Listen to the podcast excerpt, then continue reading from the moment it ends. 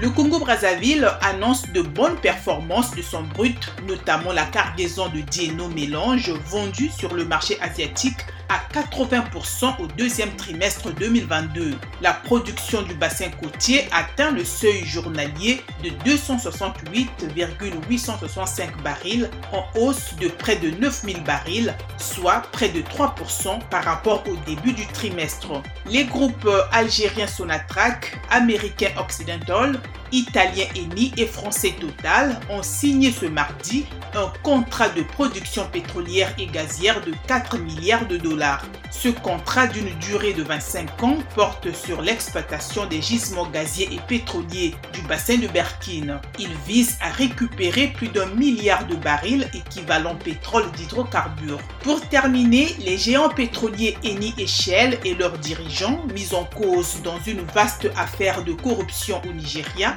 ont été définitivement relaxés ce mardi après la décision du parquet de Milan de renoncer à l'appel. La justice italienne soupçonnait les deux groupes d'avoir versé 1092 milliards de dollars de pots de vin pour l'acquisition d'une licence d'exploration du bloc pétrolier offshore au Nigeria. Eni et Shell avaient toujours contesté fermement toute corruption.